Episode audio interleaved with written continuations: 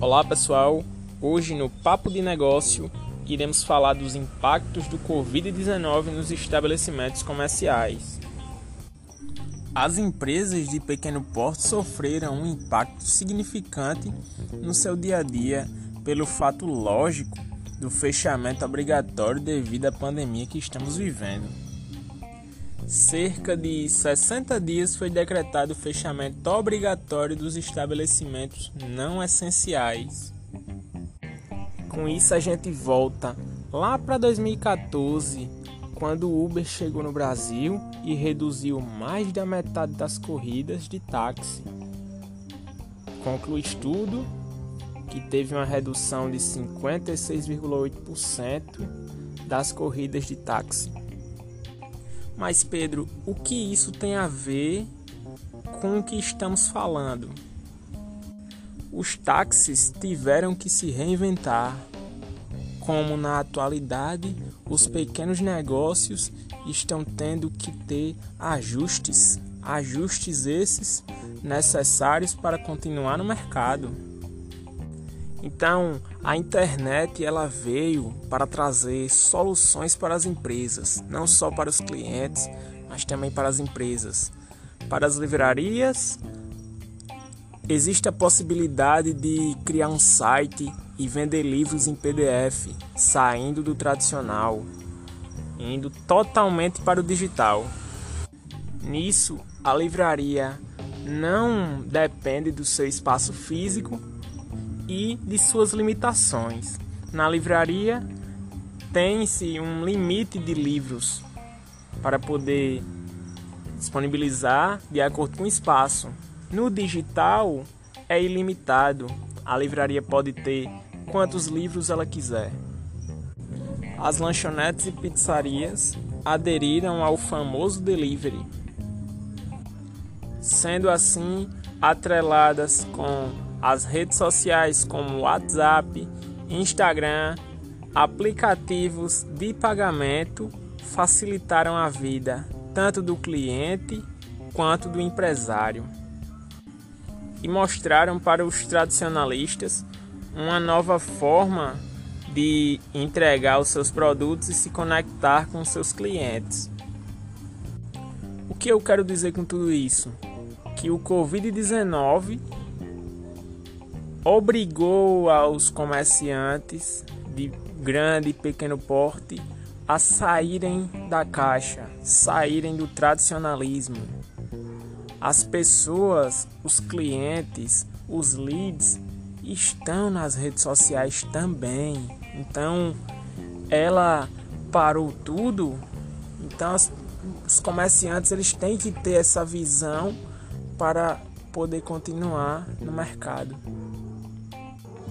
Eu espero que isso passe rapidamente, mas que também eu quero que as pessoas, depois que isso tudo passar, otimizar o seu lado tradicional e o seu lado virtual, para que as empresas possam crescer, crescer e crescer. Quem puder, fique em casa. Quem não puder, tome o máximo de cuidado possível. Até a próxima. Vou passar a palavra agora para Lucas Souza, ele que é do ramo de pizzaria, vai falar um pouco da experiência dele e da visão do mercado.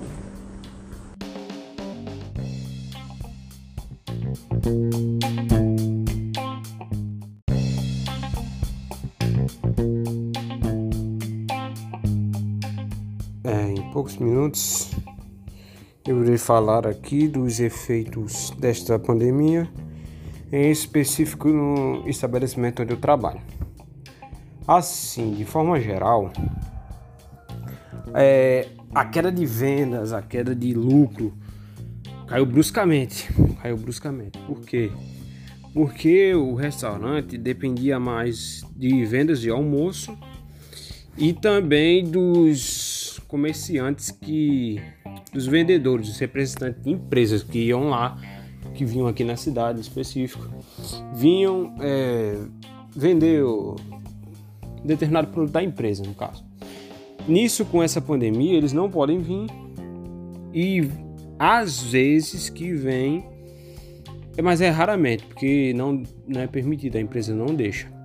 Nisso é permitido a venda de delivery. Só que, forma geral, o delivery é bom, porque recebe na sua casa, só que é mais complicado, porque como os estabelecimentos aqui na cidade, em específico, estão fechando de 3 horas da tarde, alguns nem abrem, é, as pessoas não estão comprando tanta quentinha, estão mais fazendo comida em casa mesmo, por isso que os mercados daqui, pelo amor de Deus, tá tudo lotado.